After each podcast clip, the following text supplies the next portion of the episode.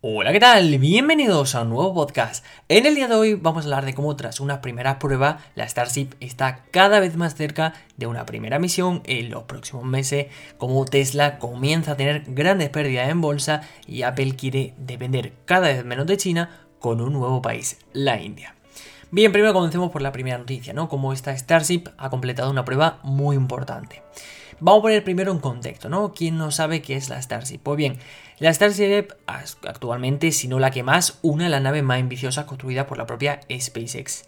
Y es que básicamente esta gigantesca nave podría comenzar a ver su primer lanzamiento más próximo de lo que pensamos. Es decir, lo veíamos muy lejano, pero las primeras misiones, las primeras pruebas orbitales podrían estar muy cerca.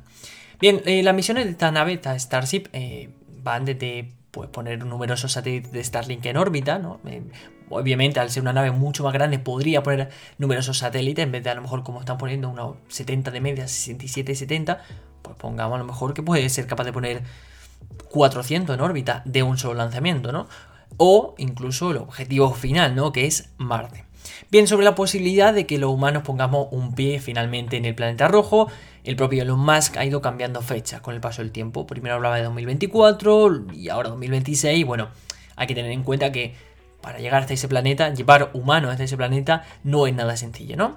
Con lo cual, en cualquier caso, esta Starship eh, acaba de dar básicamente un enorme paso que le encamina en la dirección hacia este enorme desafío, ¿no?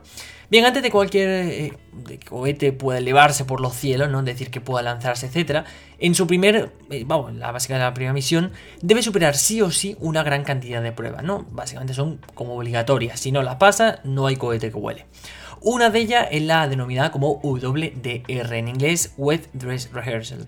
Básicamente consiste en llevar a cabo todos los pasos necesarios para el lanzamiento previo a la secuencia de encendido de los motores, es decir, todos aquellos pasos que tienes que completar, eh, que hacer revisión, etcétera, para ponerlo eh, casi al lanzamiento, sin el propio lanzamiento, ¿no? Es decir, sin encender los motores, cuenta atrás, etcétera, aunque ahora hablaremos de ello. Bien, no es nada sencilla, una prueba eh, que no todos los cohetes pasan, ¿no? Sin ir más lejos, si lo recordáis, el megacohete SLS de la NASA no aprobó el examen a la primera por presentar pues, fuga de hidrógeno, motivo por el cual, una vez más, el esperado lanzamiento de la misión Artemis 1 se retrasó, ¿no? No sé si recordáis, pues la misión Artemis 1 básicamente era volver a la Luna, ¿no? No con humanos, pero bueno, volver un poco a la Luna, pues esa misión eh, se retrasó por muchos motivos, motivos de lanzamiento, motivos tal, y uno de los problemas fue no pasar esta prueba. Pues bien, el Starship se ha enfrentado al ensayo WDR con un enorme éxito.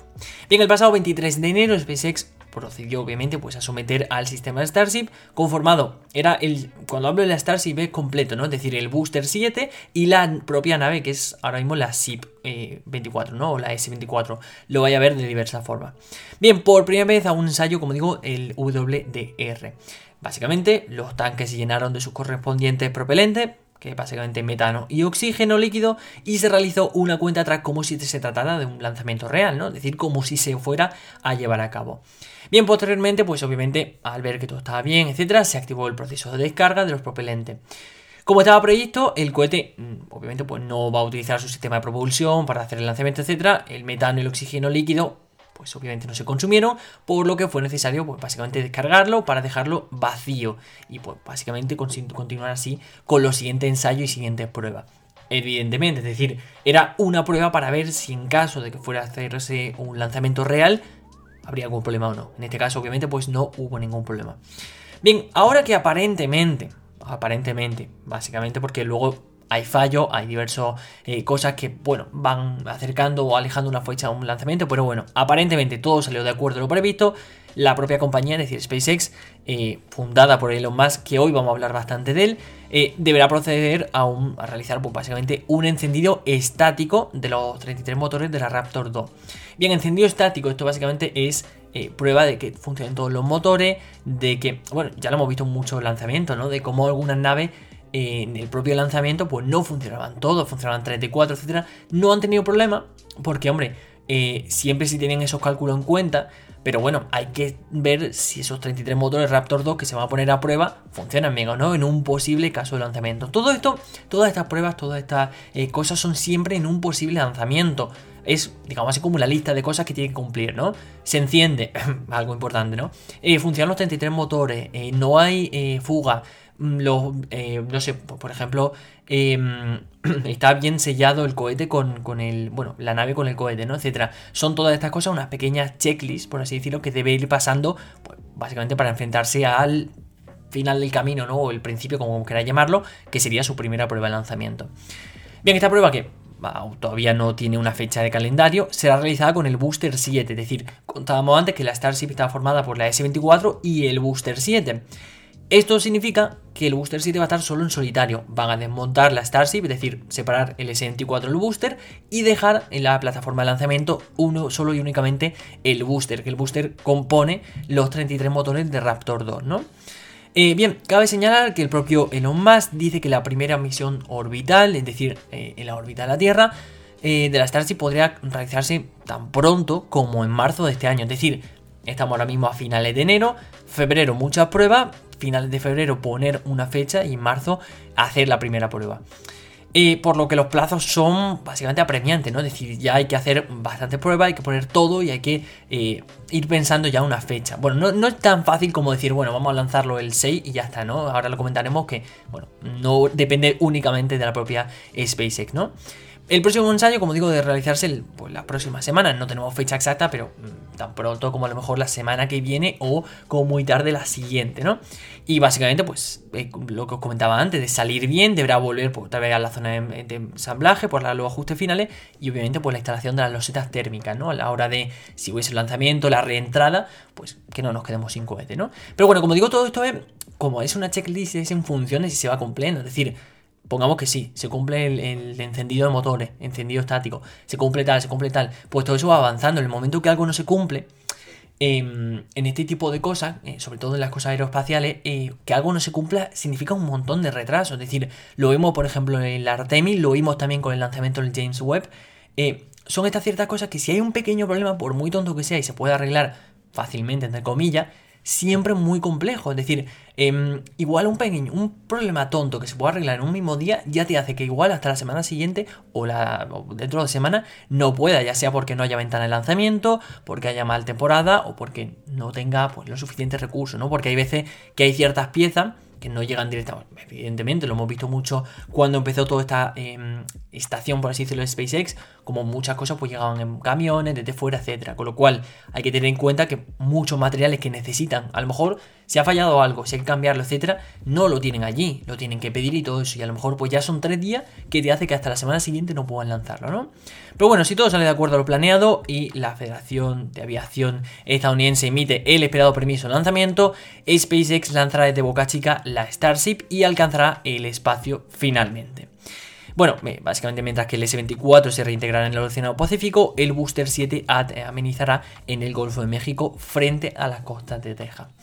Bien, esto como digo, ya no depende solo de que eh, SpaceX complete esta checklist y obviamente pues le den el visto bueno porque esto eh, va a través de una federación la cual te dice, oye, sí puedes lanzarlo, oye, no puede, porque esa checklist, por así decirlo, vamos, banalizando totalmente el proceso eh, burocrático, la tienes que entregar y decir, oye, se cumple todo esto, ya estamos listos, ahora tú me tienes que dar una ventana de lanzamiento, es decir, me tienes que dar una fecha la cual yo elija, eh, pues bueno, tú eliges y yo elijo cuál es la que más me conviene, ¿no? Digamos que, por ejemplo, mm, a mitad de febrero Elon Musk le dice, mira, tenemos todo hecho, tal, tal, tal, la checklist está completa, ya estamos esperando.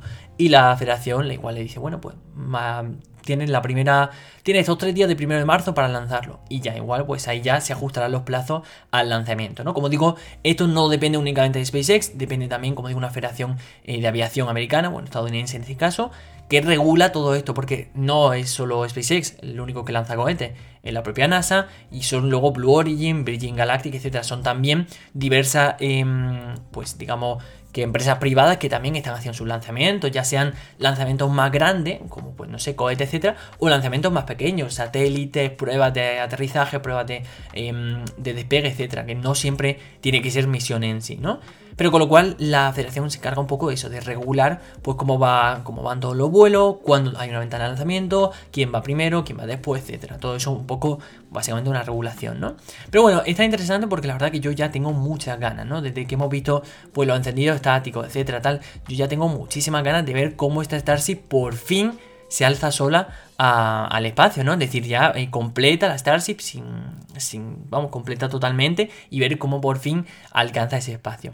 Pero bien, pasemos un poco a la segunda noticia que eh, va relacionado con Space, bueno, no va, no va relacionado con SpaceX directamente, pero va relacionado con el, el propio Elon Musk, ¿no? Y es que básicamente el titular es Tesla cae en bolsa. Bien, eh, mucho tiene, la verdad que muchísimo tiene que cambiar para que Elon Musk eh, vuelva a ser la persona más rica del mundo. Si no habéis enterado, eh, bueno, Elon Musk ha tenido unas ciertas pérdidas que ahora vamos a comentar extensamente. Tiene que ver con Twitter, tiene que ver con Tesla y bueno, pues ha tenido unas ciertas pérdidas que dejó ya hace tiempo de ser la persona más rica del mundo, ¿no? Bien, desde la propia compra de Twitter, la fortuna del magnate estadounidense, es decir, Elon Musk, ha caído en más de 100 mil millones de dólares, según la propia Forbes, ¿no? Y es básicamente solo el principio, pues la situación financiera de Musk, en cuanto la verdad que menos delicada, ¿no?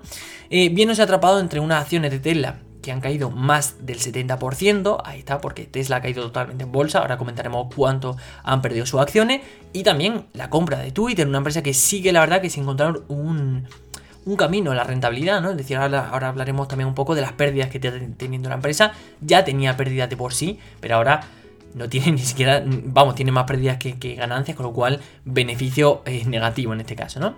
Bien, la compra de Twitter está arrastrando a Tesla y vosotros preguntaréis por qué. Bien, eh, Musk básicamente lleva administrando empresas simultáneas desde hace años, ¿no? Es decir, sabemos que tiene pues SpaceX, eh, tiene Tesla, pero también tiene otras pequeñas compañías que, bueno, o ha sido inversor o ha sido eh, dirigente, etcétera, ¿no?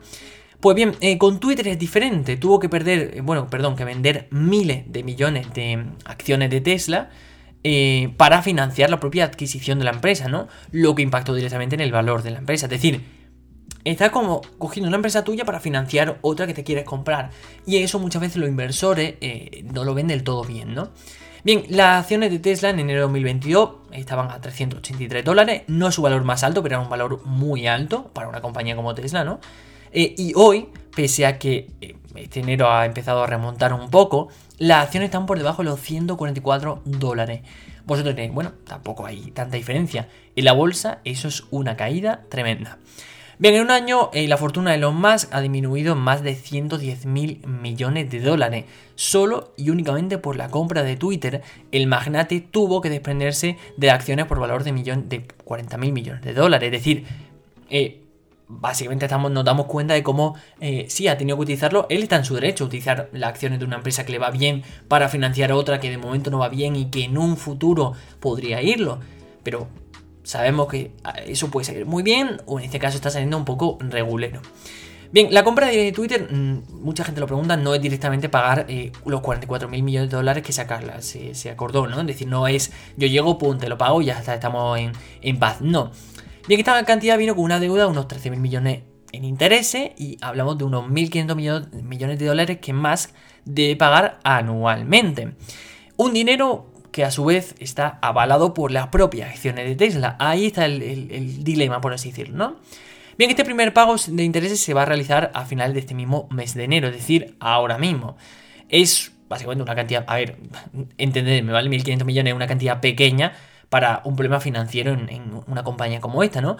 Pero sí suficientemente importante como para tenerla presente a la hora de cuadrar cuentas. Es decir, es algo que no le va a afectar perder 1.500 millones, pero sí que a tus cuentas le va, le va, vamos, le va a dar un pequeño susto, ¿no? Y básicamente hay algo que, bueno, más no desea, bueno, en este mundo nadie desea, ¿no? Pero el menos todavía, y es em, entrar en la lista de impago por, eh, bueno, pues de impago en general, ¿no? Bien, la situación no es la más propicia, pues primero tenemos el aumento de los tipos de interés que hace que el pago de esta deuda sea aún más caro, y por otro lado Twitter tiene aproximadamente unos mil millones de dólares en efectivo. Obviamente le haría para pagar la deuda de manera muy, muy justa, pero lo más ha pensado otra opción. ¿no? La otra opción sería eh, que lo pague él directamente de su bolsillo. Bien, ¿cómo de grande el bolsillo de lo más que ofrece? ¿no? Es decir, eh, de una entrevista comentó que, bueno, si tuviera que verse en esa situación, pues lo haría simplemente de su bolsillo, pero ¿cómo es ese grande bolsillo? Eh, o sea, ¿cómo es de grande ese bolsillo, no? Pues bien, se calcula que más o menos Musk tendría unos 6 mil millones de dólares de margen para hacer pagos inmediatos, es decir, al momento. 6 mil millones de margen bueno, o sea, aquí suenan cifras muy altas, evidentemente, pero el valor de estas ambas empresas, Twitter, Tesla, etcétera, son muy altos y recordemos que Elon Musk hasta hace relativamente nada era el hombre más rico del mundo, ¿no? Pues bien, la red social, es decir, Twitter ya está, eh, vamos, ha completado sus despidos. De hecho, aquí en España se ha despedido a, creo que ha sido el 72% de la plantilla, por lo que estuve leyendo los últimos días. Y han pasado básicamente en general, es decir, a nivel mundial, de 7.500 empleados a poco más de 2.000. Pero los despidos no le van a servir para ser más rentable, ¿no? Es decir, según ha explicado de nuevo otra vez Elon Musk, eh, los ingresos de Twitter serán de unos 5.000 millones de dólares. Pero es que el problema es que los ingresos son 5.000, pero es que los gastos son 5.000 o incluso un poco más.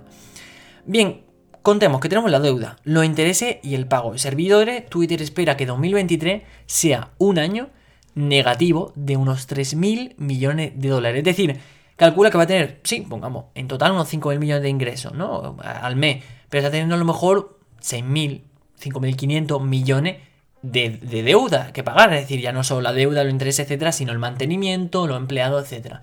Bien, todos sabemos, lógica aplastante, no muy complicado, no hay que ser experto en economía ni tener un grado en, mercado y valores, sino que sabemos que si tiene más gastos que, que beneficio, y no que cuando sea, todos entendemos que si es un principio una empresa siempre va a pasar eso, va a haber más gastos que beneficio, pero Tesla y Twitter no son empresas muy nuevas precisamente, ¿no? Con lo cual es básicamente, es un concepto básico, cuando tienen más deudas que beneficio, la empresa precisamente bien, bien no va, ¿no? Y eso a nadie le interesa.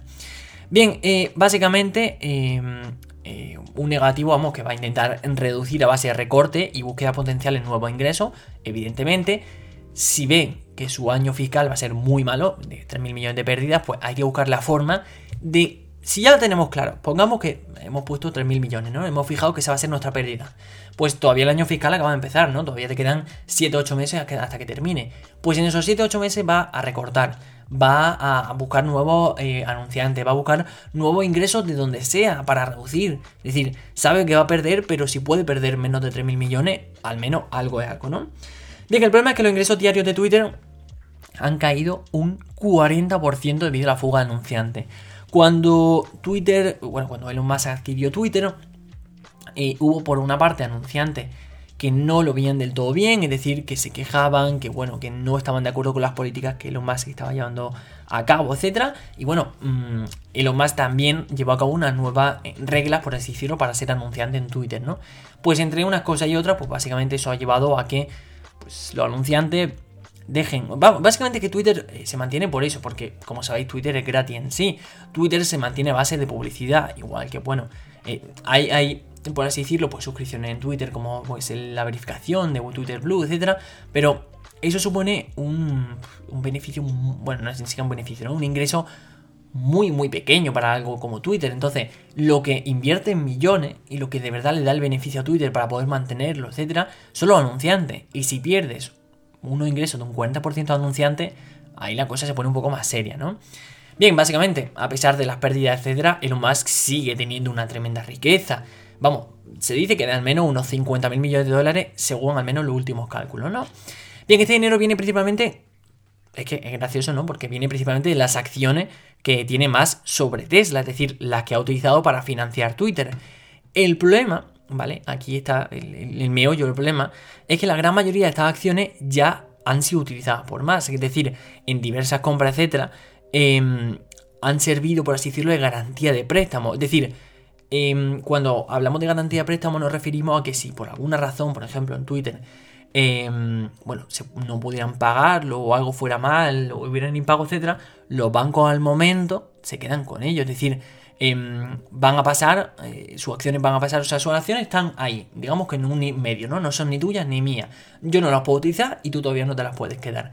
Pero en el momento en el que algo vaya mal, yo las pierdo y tú te las quedas. Así básicamente. Pues bien, Musk ha ligado el futuro de las dos compañías igual demasiado y es que o bien Twitter empieza a ir mejor para no necesitar más dinero o bien las, acciones de Tesla comienzan a servir para poder eh, seguir financiando la, aplicación, ¿no? Pero bien, para esto último, la empresa de coches eléctricos debe seguir creciendo y no es algo que básicamente esté muy asegurado. El ritmo de entrega se ha disparado en cuanto a Tesla, es decir, están batiendo récord tras récord, eso es evidente. Pero están haciendo cambios por la estrategia de Tesla, ¿no? Empezando, por ejemplo, por una importante rebaja en el precio de su coche Igual aquí no lo notamos tanto pues, por impuestos, etcétera, pero eh, allí en Estados Unidos sí lo están notando bastante. lo que implica obviamente menos margen. Es decir, digamos que antes ellos ingresaban por coche, pongamos 20.000 dólares y ahora igual pasan a ganarse 15.000. Vosotros solo veis 5.000 eh, euros, bueno, dólares, perdón, de diferencia. Pero pueden eso multiplicarlo por 100.000 coches. ¿Cuánto estáis? ¿Cuánto dinero, por así decirlo, han perdido, no?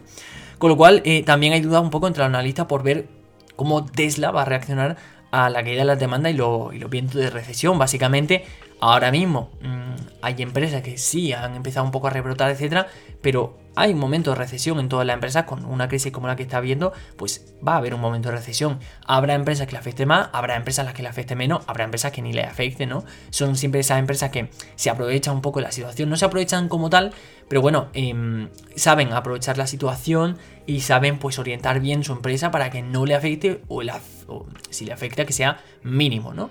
Con lo cual, bueno, ahí está la cosa, ¿no? La competencia también de Tesla eh, ya ha empezado un poco a ponerse las pilas, ¿no? En el, tema del coche eléctrico. De hecho, mm, bueno, en 2023 pues veremos si Elon Musk consigue equilibrar sus cuentas entre las dos empresas tan distintas como son pues, la propia Tesla y Twitter. Y bueno, dos empresas con situaciones financieras casi, vamos, antagónicas. Una no tiene que ver con la otra, pero con un futuro económico, vamos, que está inevitablemente ligado, porque como sabemos, Twitter está financiado por Tesla, ¿no? Con lo cual, bueno, veremos ver un poco qué pasa, ¿no? Que si vemos que hay suerte, que no, qué pasa con Twitter y qué pasa con Tesla, ¿no? Y por último, hablando de la última noticia, Apple busca en la India lo que no encuentra en la China. Bueno, en China, perdón. Eh, bien, en la actualidad entre el 5 y el 7% de los dispositivos de Apple, eh, hombre, teniendo en cuenta todo lo que fabrica Apple es poco, la verdad, se fabrican en la India, ¿vale? Es decir, eh, no es que ahora mismo Apple vaya a mover todo a la India, no. Apple ya tiene eh, su producción y su fabricación, etcétera, en la India, pero obviamente, como vemos, 5 y 7%. Es algo marginal, ¿no? Pero el país asiático confía que el gigante Cupertino aumentará su producción hasta alcanzar el 25%. Eso ya supone un trozo mucho más grande de Apple. Bien, este movimiento respondería a uno de los esfuerzos del fabricante de Apple, bueno, del iPhone, que eh, quiere reducir su dependencia de China, ¿no? País con el que ha confiado, por ejemplo, a través de Foxconn y otros socios durante muchísimos años. Bien, esta información ha llegado a través de Nikkei Asia, que recoge las declaraciones del ministro de Comercio indio. Bien, el ministro ha dicho que Apple eh, es otra historia de éxito y ha destacado la creciente apuesta de la compañía por su propio país, es decir, como en los últimos años em, ha ido pues creciendo un poco, eh, creciendo pues tanto la inversión en el país como también eh, la inversión en las fábricas, etcétera, ¿no? Bueno, básicamente hay que recordar un poco que la India ahora mismo se sitúa, bueno, está intentando situarse como una alternativa, vamos a llamarlo así, ¿no? Que, sea cada vez más atractiva para alojar eh, parte de la producción de las grandes compañías tecnológicas, ¿no? Es decir, esas grandes em, compañías que se encuentran allí en Silicon Valley, pues su producción, poder llevarla un poco a la India, ¿no? Que no sea todo China, China, China, sino también veamos, pues, una em, diversificación, ¿no? De la fábrica. Y esto, pues, puede salir bien o puede salir mal, ¿no? Bien, recordemos un poco que durante décadas Apple ha confiado en las capacidades industriales del, gigante asiático, es decir, de China, para fabricar en masa pues, varios de sus productos del catálogo. Eso lo hemos visto muchísimo, ¿no? Sin embargo, el panorama actual y de los últimos años recientes ha empezado a poner en riesgo los planes de la compañía. Vamos, no hace falta irse muy lejos y recordar eh, que a finales del año pasado, es decir, a finales del 2021, eh, bueno, perdón, 2022 eh, pasado, eh, bueno, llegó un inesperado anuncio que anunciaba los retrasos en la entrega de los iPhone 14, ¿no? Es decir, em, que no iban a poder, bueno, iPhone 14 más bien los Pro, ¿no? Porque ya sabemos que el 14 ha sido un poco irregular, pero bueno, en general los iPhone 14 por problemas pues, de producción y que eso iba a afectar directamente a una campaña tan importante como la campaña de Navidad, ¿no? Bien, si bien los planes de la firma estadounidense de ir alejándose de China tienen larga data porque no es nada nuevo, eh, todo, la verdad que parece indicar que estos tiempos, bueno, lo está acelerando un poquito. Bien, de acuerdo con el periódico Financial Times, eh, el propio Tim Cook es, fue bueno, es básicamente una piedra angular en la relación entre Apple y China. Fue él mismo, cuando en su tiempo era director de operación de la compañía, el cual sentó la base de la actual cadena de suministros con el país. Pero que ahora es también él el que debe asumir el reto de la diversificación de esta pieza tan elemental, ¿no? Bien, ahora todo parece un poco indicar que la decisión de ir mudando gradualmente su producción a otros países está tomada, es decir, algo ya decidió que se va a ir haciendo pues como sea. Pero los desafíos que se avecinan son enormes, lo digo porque, bueno, no se trata simplemente de pum, replicar los procesos de embalaje en otros países y ya, porque intervienen un montón de, eh, bueno, una gran cantidad de factores clave que en China ya están muy bien apuntalados, ¿no? Es decir, que en China se cumplen sin problema. Bien, Pongamos ejemplo, ¿no? Por ejemplo, la disponibilidad de componentes de otros socios de fabricación. Sabemos que, por ejemplo, pues, muchos eh, socios fabrican también sus componentes en China, con lo cual moverte dentro de tu mismo país, pues te supone algo muy sencillo, ¿no? Y también siendo un país como China. Pero ahora digamos que, por ejemplo, pues mm, siguen fabricando en China o en Taiwán, etcétera, y lo tienes que llevar a la India. Eso ya te supone un incremento de gasto y bastante considerable. También tenemos también el, el acceso a una gran fuerza laboral de trabajadores y salario que hombre, este, se encuentra un poco dentro de los márgenes que la compañía esté dispuesta a pagar. Recordemos que, bueno, em, siempre esta externalización de los procesos es para abaratar la producción, ¿no? Básicamente lo que buscan es irse a países em, que no les cueste tanto la producción para así poder, pues, em, abaratar en todos los procesos que sean posibles, ¿no? Pero claro, entramos en que la India no es China, ahí sí que hay diferencia. Además también socio local y apoyo político, pues, un poco para convertir determinados lugares en esto conocido como ciudades fábricas, ¿no? Que, básicamente pues es donde está la fábrica, haces una ciudad y ahí están todos los trabajadores. Y así pues te ahorra el moverte de una ciudad a otra, te ahorra el transporte, te ahorra el no sé qué, no sé cuánto. Que al final eso económicamente pues es bastante beneficio.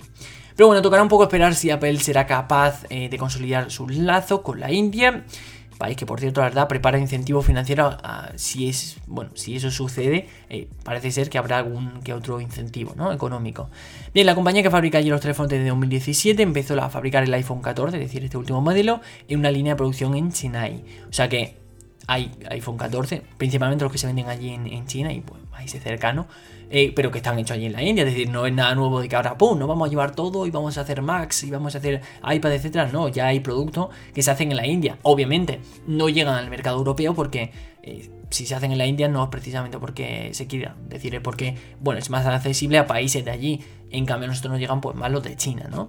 Porque, bueno, también como comentábamos al principio de la noticia, en la India se hace un 5 y un 7% y en China no tenemos datos, pero se hace pues 70% vamos a poner, 80%, entonces, bueno, 70, 70 vamos a poner. Entonces, eh, con lo cual hay que tener en cuenta que si la mayoría de la producción se hace y la mayoría también eh, de la demanda eh, está en Europa, pues claro, se hace una conexión, ¿no? Si, por ejemplo, hay una producción más pequeña, como en este caso es entre el 5 y el 7, y la demanda pues es entre un 10 y un 15, pues se hará la India lo hará a esos países, ¿no?